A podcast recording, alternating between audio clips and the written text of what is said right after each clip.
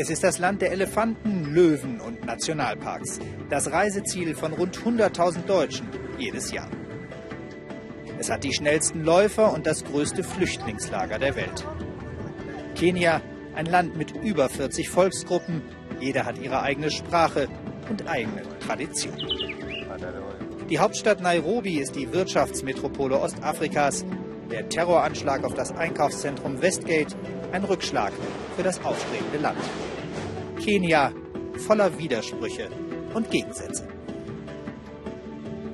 Karibu Nairobi, willkommen in Nairobi und willkommen zu einem außergewöhnlichen Weltspiegel. Wir sind hier mitten ins quirlige und reichlich chaotische Zentrum der kenianischen Hauptstadt gekommen, weil Kenia in der kommenden Woche ein großes Fest feiert. 50 Jahre Unabhängigkeit von den britischen Kolonialherren. Doch mitten in die Vorbereitungen und mitten in unsere Dreharbeiten ist diese Nachricht wie ein Donnerschlag gekommen. Der Tod Nelson Mandelas hat auch die Kenianer tief bewegt. Er war ein Freiheitsheld für ganz Afrika und wir sind der Überzeugung, dass man ihn nicht besser ehren kann als durch eine Sendung, die allein dem afrikanischen Kontinent gewidmet ist. Das wollen wir tun. Und beginnen werden wir mit unserem Beitrag zum Freiheitsjubiläum Kenias. Peter Schreiber zeigt Ihnen jetzt zwei Kenianer, die beide ungefähr so alt sind wie die Unabhängigkeit ihres Landes, aber deren Leben unterschiedlicher nicht sein könnte. Mombi Kaikwa kann eigentlich nicht klagen. Sie gehört zum gehobenen Mittelstand und lebt in einem großen Haus am Rande Nairobis. 51 Jahre alt, geschieden, zwei erwachsene Kinder. Eine bekannte Schauspielerin, die auch in Hollywood und deutschen Fernsehfilmen mitgewirkt hat. Besonders feiern wird sie die 50 Jahre Unabhängigkeit nicht. We don't have a sense of celebration. Wir haben keinen Sinn für Feierlichkeiten, zumindest nicht als Nation. Für uns ist viel wichtiger, dass wir zu einer bestimmten Clique oder Volksgruppe gehören. In einem Slum, wo nahezu die Hälfte der Einwohner Nairobis lebt, hat Jaluki Lugesi seine kleine Schneiderwerkstatt. Er näht Kleider und Hemden, was immer die Kunden im Viertel wollen. Verheiratet, fünf Kinder, wurde er kurz nach der Unabhängigkeit Kenias geboren. 1963 labda tulikuwa tunatarajia matarajio kubwa 1963 hatten wir Riesenhoffnungen, wie alle afrikanischen Länder, die unabhängig wurden. Aber unsere Hoffnungen wurden alle enttäuscht. Dabei war der 12. Dezember 1963 ein Freudentag. Als einer der letzten Staaten Afrikas wird Kenia unabhängig und Jomo Kenyatta der erste Präsident des Landes. Harambe, wir gehören zusammen, war seine Losung. Es war das Ende eines jahrelangen Kampfes gegen die britischen Kolonialherren. Und was haben 50 Jahre Unabhängigkeit gebracht? Uh, es gab schwere Aufstände und Militärcoups in den Nachbarländern. In Kenia war es lange Zeit friedlich. Irgendwie haben wir es geschafft, eine Form von Ordnung zu wahren.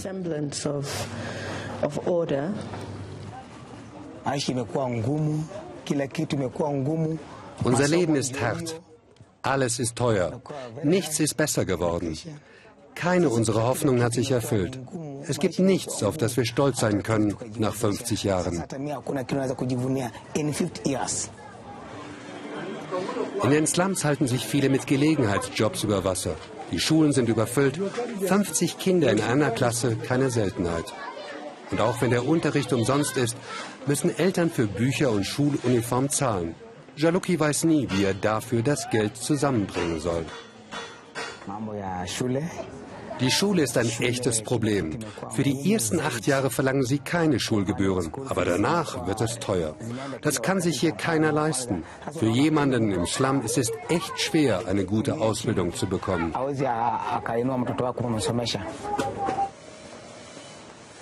Das sind Probleme, die Mumbi nicht hat. Ihr Vater besaß eine große Kaffeeplantage. Er finanzierte ihr Universitätsstudium und ermöglichte ihr später, sich als Künstlerin selbstständig zu machen. So viel Glück haben nicht viele.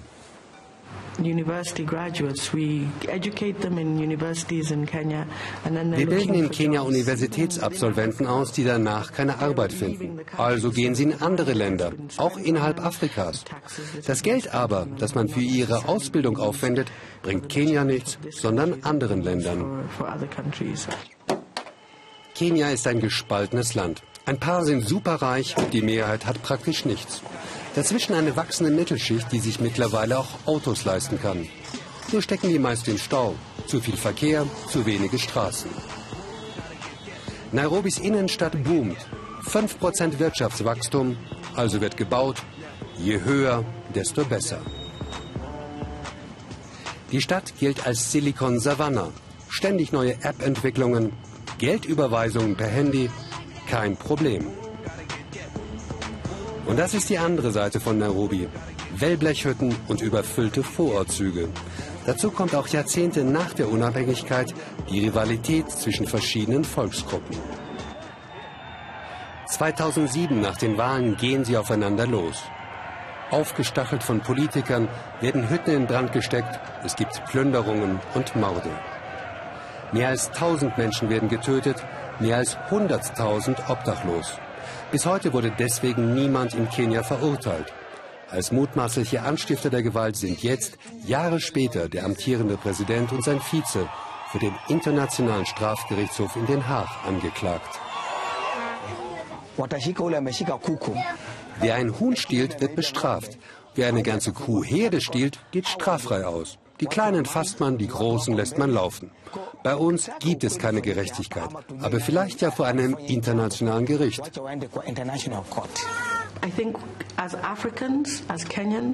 Als Afrikaner, als Kenianer fangen wir jetzt erst an zu überlegen, wen wir an die Macht bringen und wer damit auch Verantwortung trägt.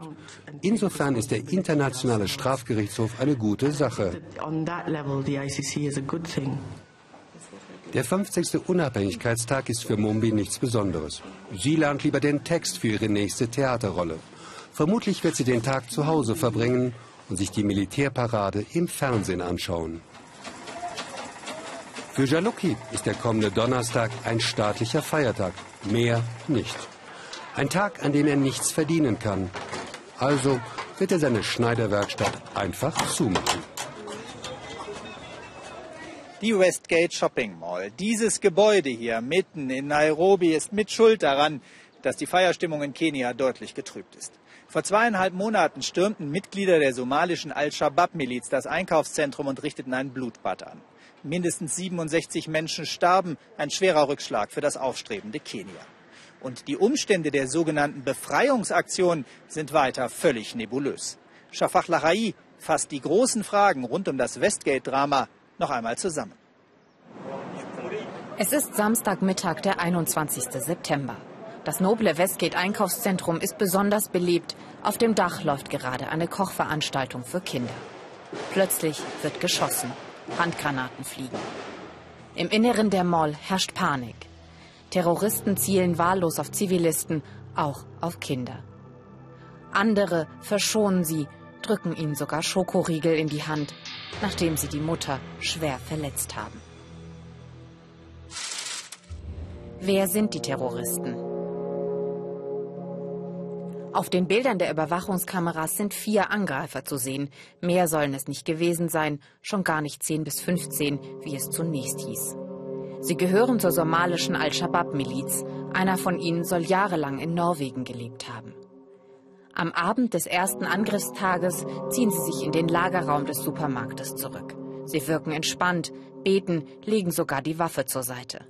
Am Tag darauf drehen sie die Kamera weg. Seither gibt es keine Informationen mehr. Sind sie tot oder konnten sie fliehen? Die kenianische Regierung schweigt. Welche Rolle spielen die Sicherheitskräfte? Es dauert Stunden, bis Sicherheitskräfte anrücken. Zivilisten hatten längst damit begonnen, ihre Angehörigen selbst herauszuholen. In der Mall kommt es zum Streit zwischen Polizei und Militär. Wer hat das Sagen? Ein Polizist wird vom Militär erschossen, absichtlich oder versehentlich, unklar. Schließlich übernimmt das Militär allein das Kommando. Auch die Hilfe von ausländischen Sicherheitskräften wie die der Amerikaner oder Israelis wird ausgeschlagen. Vier Tage dauert die Belagerung schließlich. Mindestens 67 Menschen sterben. Warum dauert die Befreiung so lange? Auf den Bildern der Überwachungskameras sind Soldaten zu sehen, die seelenruhig und mit gefüllten Tüten durch die Mall spazieren. Sie inspizieren die Auslage des Juweliers. Mittlerweile weiß man, alles ist geplündert. Geldmaschinen sind gesprengt, Tresore auch. Hat die Befreiung so lange gedauert, damit das Militär in Ruhe ausräumen kann? Und wie kann es sein, dass die Vorgesetzten davon nichts wussten? Gladwell Otieno ist bei mir, prominente kenianische Bürgerrechtlerin und sie spricht hervorragend Deutsch, weil sie in Berlin studiert hat. Herzlich willkommen, Frau Otieno. Frau Otieno, wie kann das sein? Es gibt so viele Anzeichen, dass bei der Befreiungsaktion von Westgate einiges schiefgelaufen ist. Und zweieinhalb Monate später hört man von der Regierung noch immer nichts. Warum? Ja, es ist schwierig für Außenstehende zu verstehen, aber wir, wir leben in einem Land, wo die Straflosigkeit herrscht. Es hat immer wieder äh, in unserer Geschichte äh, solche, es hat immer wieder schlimme Ereignisse gegeben und, und dann äh, wurde entweder nichts gemacht oder es gab eine, eine Untersuchung, die, äh, die nichts gefruchtet gefruchtet hat und niemand wurde zur Rechenschaft gezogen. Also äh, wir, wir werden auch sehr beunruhigt. Wir sind sehr beunruhigt äh, und, und äh, erwarten, dass, dass es aufgeklärt wird. Aber im Moment gibt es keine Anzeichen dafür. Der Präsident Uhuru Kenyatta ist ja auch angeklagt vor dem Internationalen Strafgerichtshof in Den Haag, weil ihm vorgeworfen wird, er sei mitverantwortlich für die blutigen Unruhen nach den Wahlen 2007. Sie selbst verfolgen den Prozess ja in Den Haag. Es gibt die These, dass Kenyatta Westgate äh, jetzt als Vorwand nimmt, um sich von diesem Prozess fernzuhalten, um zu sagen, ich kann da nicht weg, ich kann mich da nicht drum kümmern. Ist da was dran? Ja, also er hat schon äh, plädiert, dass auch die Sicherheit äh, eine, ähm, eine, eine Frage ist, wo er sich sehr drum kümmern muss. Also er hat es schon äh, benutzt als Vorwand, äh, nicht äh, zu erscheinen, wie er erscheinen sollte in Den Haag. Also ein Präsident, der sich vor dem Internationalen Strafgerichtshof drückt, der gleichzeitig hier die äh, Untersuchungen nicht wirklich offenlegt. Man hat den Eindruck, die Führung hier kann sich alles erlauben, wenn sie einmal gewählt ist. Und es gibt ja auch die These, dass das das größte Problem Afrikas sei, dass man zu wenig Politiker hat mit echtem Verantwortungsgefühl für die Bevölkerung. Woran liegt das? Ich glaube, das stimmt schon, dass die Politiker, die an die Macht kommen, die meisten oder viele, vielen davon haben sehr, sehr wenig Verantwortungsgefühl äh, gegenüber ihrer Bevölkerung. Man sieht es auch, wie äh, die Afrikanische Union den Kenyatta und seine Vize in Schutz äh, nimmt. Also es liegt auch daran, dass die Art, wie wir Politik machen, erlaubt es immer wieder, dass solche Menschen an die Macht steigen. Sie benutzen Geld, sie benutzen Gewalt, um an die Macht zu kommen. Und sie teilen die Bevölkerung auf durch äh, Schürung von äh, ethnischen Feindseligkeit, um, um sich an die Macht äh, emporzuheben. Jetzt beobachten wir hier aber überall eine wachsende Mittelschicht, Menschen, die einen kleinen Wohlstand geschaffen haben. Warum wehren die sich nicht stärker gegen eine Regierung, die nicht funktioniert, nicht richtig funktioniert? Ich glaube, erstmal ist die Mittelschicht sehr damit äh, beschäftigt, einfach die Lebensumstände zu, zu sichern. Äh, sie müssen eigentlich alles mehrmals bezahlen. Strom funktioniert nicht, muss man Gas oder Holzkohle oder so weiter anschaffen. Also die, sie sind sehr damit beschäftigt, die Lebensumstände zu sichern und sie sind auch ziemlich apolitisch, so, so, sobald sie nicht äh, betroffen sind. Und, und sie sind auch dadurch geteilt, dass sie, dass sie sich von, äh, von ihren Führern äh, durch diese Führung von ethnischen Animositäten auseinander dividieren lassen. Was muss passieren, damit sich etwas ändert an dieser Situation? Wir haben schon jahrelang dafür gekämpft, dass sich die, die Situation ändert. Wir haben eine neue Verfassung, aber die Politiker schaffen das immer wieder, äh, diese Reformen äh, abzuwehren und sich an die Macht zu halten. Also wir müssen weiter kämpfen. Vielen Dank, Lette Lotino, dass Sie bei uns waren. Nairobi wächst in rasantem Tempo. Über vier Millionen Einwohner sind es schon nach offiziellen Angaben. Auch der Wohlstand wächst allerdings furchtbar ungerecht verteilt. Die Folgen des Wachstums sieht man hier. Die Dandora Dumpsite, Nairobis größte Müllkippe. Ich habe mir Gummistiefel ausleihen müssen, denn anders kann man sich auf dieser gigantischen Müllkippe einfach nicht bewegen und es stinkt hier bestialisch. Trotzdem sind überall Menschen, die versuchen, aus dem Müll noch irgendwas Verwertbares herauszuholen. Einige von ihnen leben sogar auf dieser Müllkippe. Das große Problem, das meiste hier ist Plastik. Und es verrottet einfach nicht. Das ist ja kein afrikanisches Phänomen, auch wenn es an Orten wie diesem am dramatischsten aussehen mag. Selbst die EU versucht inzwischen dem Plastikwahnsinn einen Riegel vorzuschieben. Vorbild ist ausgerechnet ein afrikanisches Land. In Ruanda will die Regierung Plastik radikal verbannen. Deshalb ist Shafak Lahai für uns nach Ruanda geflogen. Aber sie hat vergessen, dass sie selbst Plastik im Gepäck hat. Sehr geehrte Damen und Herren, bitte beachten Sie, die Einfuhr von Plastiktüten nach Ruanda ist verboten. Ankunft am Flughafen von Ruandas Hauptstadt Kigali und eine ganz besondere Gepäckkontrolle. Auch mein Koffer wird rausgefischt und ich werde ertappt. Beim illegalen Schmuggel einer Plastiktüte. Die seien in Ruanda schon seit fünf Jahren verboten, erklärt mir ein Mitarbeiter der staatlichen Umweltbehörde. Für einen kleinen Aufpreis landen meine Badelatschen jetzt in einem Jutesäckchen. Auch andere Passagiere sind überrascht.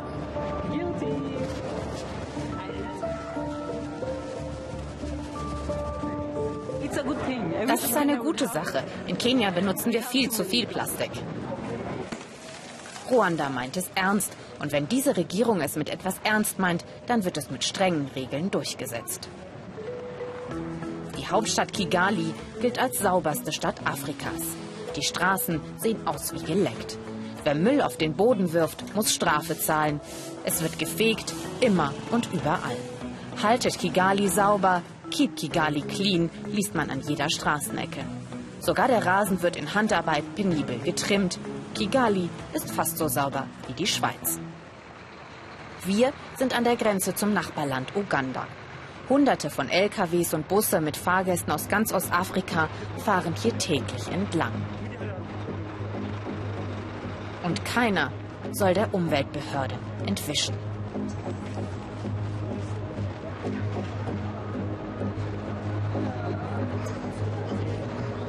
Die Plastiktüteneinfuhr nach Ruanda wird so überprüft wie anderswo der Drogenschmuggel.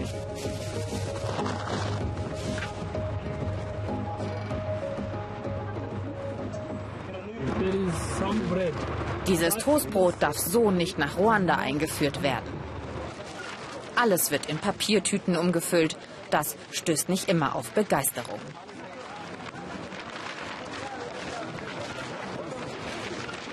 Was soll man machen? So sind die Gesetze hier. Aber das ist ja gut für die Umwelt. Und gut für die Papiertütenverkäufer. Mein Business boomt. Für jede Papiertüte bekomme ich 10 Cent. Die meisten Reisenden haben Plastiktüten dabei. Die müssen alle bei mir eine Papiertüte kaufen. Plastik, das ist in Ruanda längst zum Geschäft geworden. Die Tüten werden einkassiert, in einem Container gelagert und landen dann hier. Wenceslas Habamungu ist Pionier. Er hat Ruandas erste Plastikrecyclingfabrik gegründet. Jede Woche kommen etwa 1000 Kilo Plastiktüten hier an. Die werden von seinen 45 Arbeitern per Hand gewaschen und per Hand zum Trocknen aufgehängt.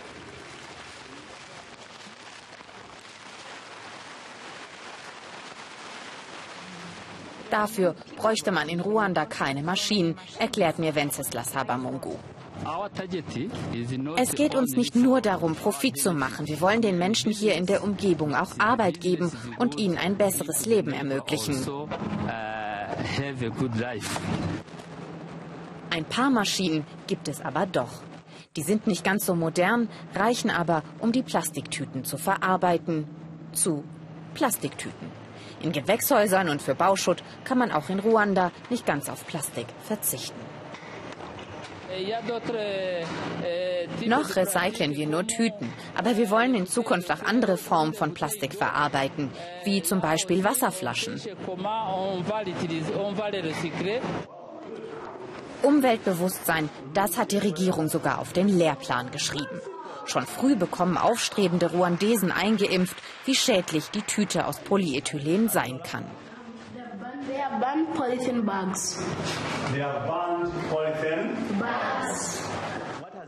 Warum hat dieses Land Plastiktüten verboten, will der Lehrer wissen. Für Farhan keine schwere Aufgabe. Viele Tiere haben die Tüten gefressen und das hat ihre inneren Organe zerstört. Manche sind ausgestorben.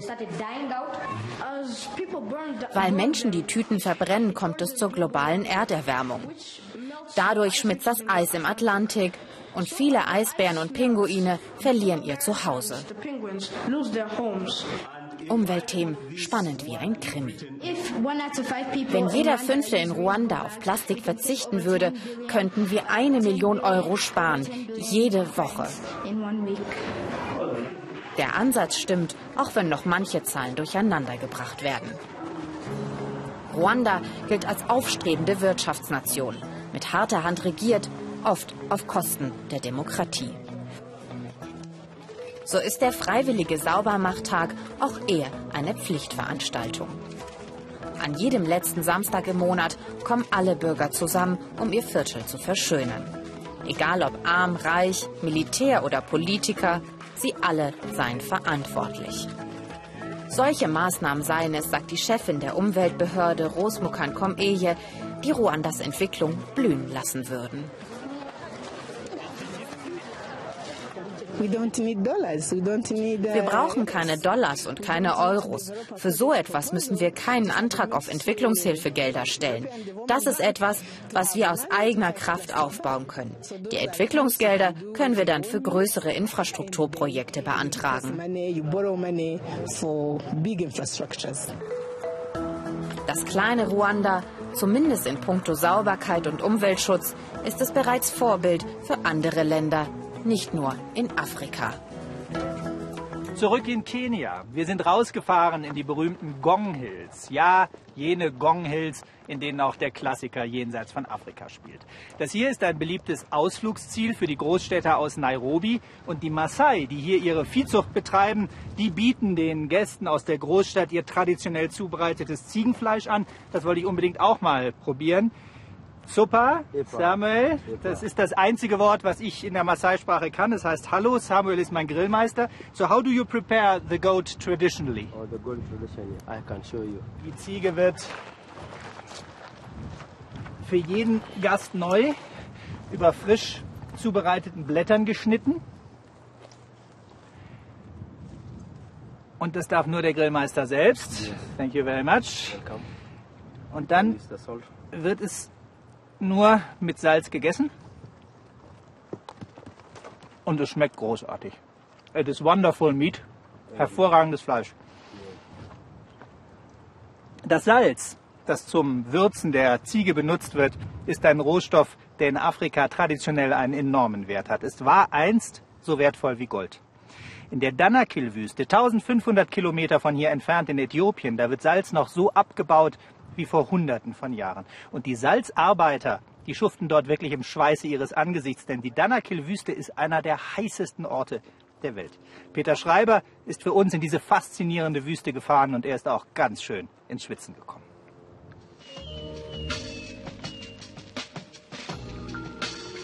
Die Karawanen brauchen drei Tage bis zum Salzsee. Drei Tage durch die Wüste.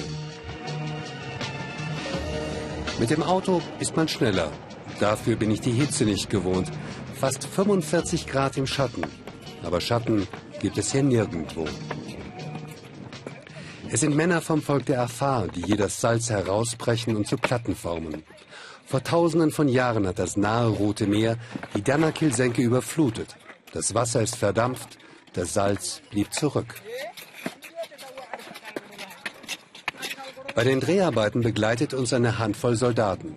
Vor knapp zwei Jahren sind in der Gegend fünf Europäer, darunter zwei Deutsche, erschossen worden. Banditen sollen es gewesen sein, die auf Lösegeld aus waren. An dem Salz hatten sie kein Interesse.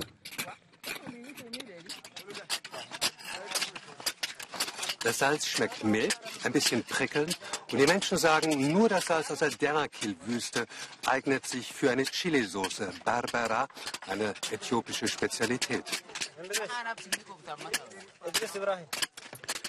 Negasi Teklein ist einer von rund 400 Arbeitern, die sich in einer Kooperative zusammengeschlossen haben. Sein Lohn umgerechnet 1,50 Euro am Tag.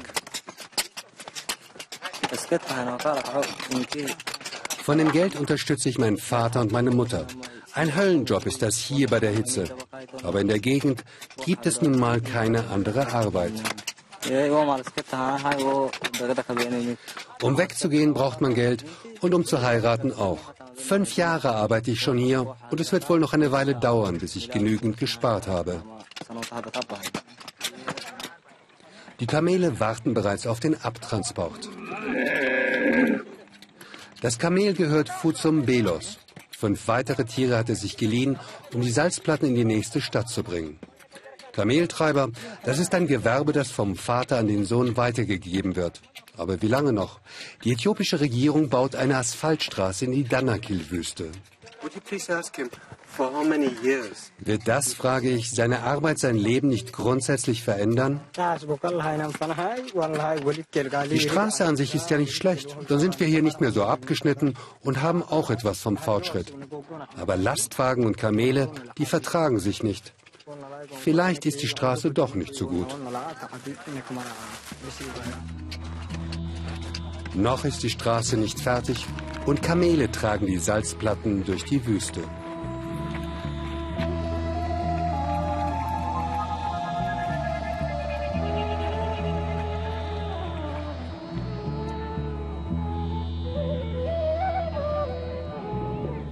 Die einzige menschliche Siedlung am Rande des ausgetrockneten Salzsees ist Hamedila. Ich lasse die Karawane ziehen und mache einen Zwischenstopp. In einfachen Hütten leben hier die Familien der Salzarbeiter. Während die Männer draußen malochen, kümmern sich die Frauen um die Kinder. Hasena Noah hat jung geheiratet und acht Kinder zur Welt gebracht. Aber nur ihre Tochter Miriam hat überlebt. Zu hart ist das Leben in der Wüste, zu weit das nächste Krankenhaus. Über der Feuerstelle werden Kaffeebohnen geröstet, ein allabendliches Ritual. Die Händler, die hier durchkommen, sind gut gekleidet, essen Reis und Nudeln. Wir können uns das alles nicht leisten. Unsere Männer arbeiten im Salzsee, wir Frauen flechten Matten. So ist unser Leben.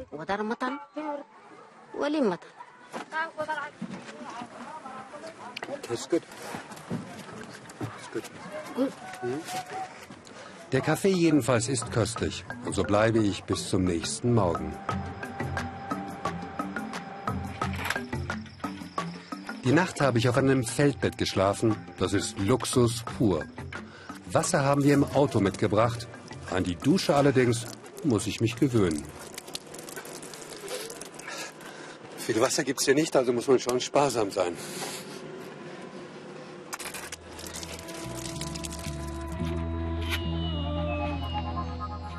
Die Salzkarawane hat während der Nacht nur eine kurze Rast gemacht. Mit dem Auto holen wir sie ein, als sie gerade außer der Schlucht kommt.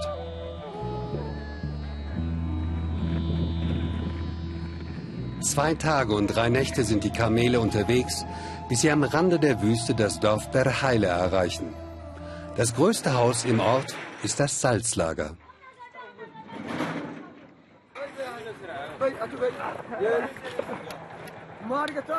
In der Halle werden die Platten zwischengelagert, bevor sie später auf Lastwagen weitertransportiert werden. Über eine Million Tonnen Salz jedes Jahr. Über die angelieferten Platten wird genau Buch geführt. Von der Größe und Form der Platten weiß der Lagerverwalter genau, von welcher Kooperative das Salz kommt. Der Preis für das Salz schwankt. Unterm Strich bekommen wir gutes Geld dafür. Und wenn nicht, können wir auch nichts machen. Wir leben nun mal vom Salz. Deshalb schätzen wir es und unsere Arbeit auch.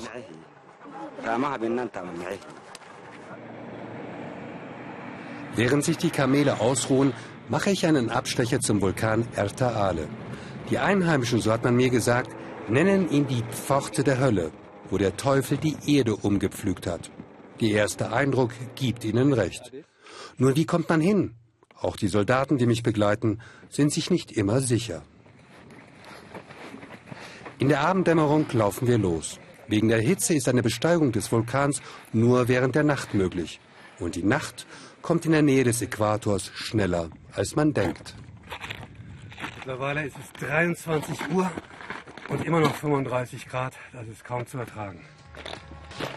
Je höher wir kommen, umso stärker der Geruch von Schwefel. So wie man es vom Teufel erwartet. Der Blick vom Kraterrand dennoch überraschend.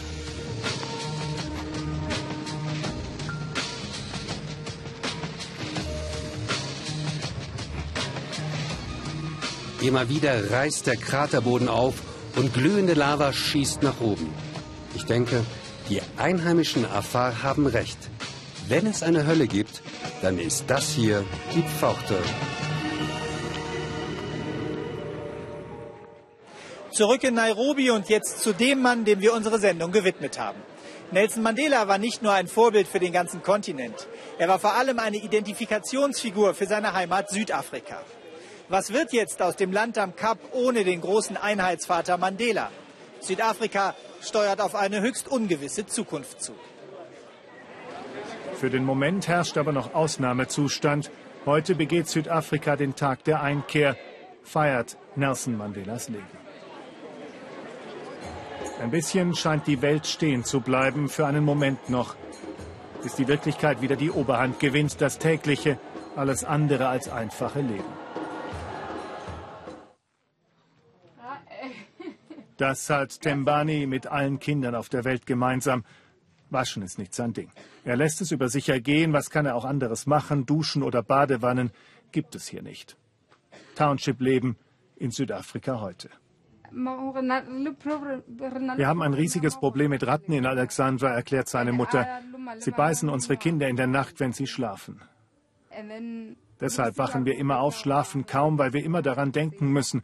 Und das Haus ist wackelig, ist nicht sicher. Und es ist eng. Neun Menschen teilen sich diese zwei Räume. Arbeit hat kein einziger. Südafrika, 23 Jahre nach der Apartheid. Für sie ist es ein ärmliches Leben. Immerhin Nelson Mandela brachte Hoffnung. Dafür sind sie ihm dankbar. Ein bisschen Kindergeld, auch das hilft der Familie ein bisschen. Vor allem aber haben sie jetzt die gleichen Rechte wie die Weißen.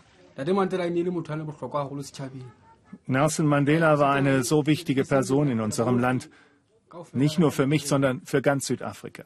Wir wissen wirklich nicht, wie wir leben sollen ohne ihn. Er hat uns immer gut behandelt, sagt die Mutter, die die Tränen nur schwer zurückhalten kann. Die jetzigen Politiker, wir wissen nicht, wie sie jetzt handeln werden, jetzt da er uns verlassen hat. Und sie meint wohl, dass ihnen der moralische Kompass fehlen wird, der Mandela für die meisten war. Es war Alexandra, wo Nelson Mandela wohnte, als er 1941 nach Johannesburg kam. Eine der ältesten Townships und eine der engsten. Und hier wandelt sich die Stimmung zunehmend vom Hoffen auf eine bessere Zukunft in Wut, dass sich so wenig geändert hat. Die Regierung muss endlich dafür sorgen, dass wir mehr Wasseranschlüsse bekommen. Ein Wasserhahn und nur eine Toilette ist nicht genug für acht Häuser, ärgert sich Pinky auf ihre Weise. Nicht alle sind so ruhig wie Pinky und ihr Nachbar. Politisch, so kurz vor den Wahlen im kommenden Jahr, heizt sich die Stimmung immer mehr auf. Früher hatte Mandelas ANC hier 100 Prozent der Stimmen sicher. Jetzt glauben sie den Versprechen nicht mehr. Tatsächlich haben sich die Einkommensunterschiede in den letzten Jahren nicht verringert, sondern verstärkt. In Ermangelung eines neuen Helden träumen sie von den Zeiten, als alles noch von Euphorie geprägt war. Glücklich sind wir in Alexandra nicht. Ihr seht ja, wir leben in Hütten. Wenn Mandela noch das Sagen hätte, dann wäre es vielleicht besser, meint der Kneipenbesitzer. Die, die das Land jetzt regieren, die wirtschaften doch alles in ihre eigenen Taschen, sagt er. Und jetzt erwarten sie von uns, dass wir für sie stimmen? Wen sollen wir denn wählen? Wen? Südafrika steht wieder einmal an einem Wendepunkt. Das hat weniger mit Mandelas Tod zu tun, als mit der zunehmenden Ungeduld im Land. Zwei Mahlzeiten am Tag, mehr können sich die meisten hier nicht leisten. Dazu kommen nicht funktionierende Schulen, keine guten Voraussetzungen für eine bessere Zukunft. Eine, in der Mandela, den sie hier Tata nennen, fast keine Rolle mehr spielt. Tata Madiba, sagen sie uns, das ist unser aller Vater. Er hat so viel Liebe für uns alle und die ganze Welt. Das haben ihm seine Großeltern erzählt. Tembani kennt nur das neue Südafrika ohne Apartheid. Und seine Generation wird vor allem ein besseres Leben für sich fordern. Ich habe es eingangs ja gesagt, der Tod Nelson Mandelas hat uns hier mitten bei den Dreharbeiten überrascht. Und weil wir spüren, wie sehr er die Menschen hier bewegt, sind wir noch einmal zu den Protagonisten unserer Beiträge zurückgekehrt. Ihre Gefühle zeigen, dass Nelson Mandela die Herzen ganz unterschiedlicher Menschen in Afrika gewonnen hat. He's an amazing man. Also Mandela war ein unglaublicher Mann, aber auch ein Mensch, der Fehler gemacht hat. Wo sonst gibt es Politiker, die sich für ihre Fehler entschuldigen und trotzdem an ihren Grundüberzeugungen festhalten. Von Mandela können wir Afrikaner, ob Politiker oder nicht, sehr viel lernen.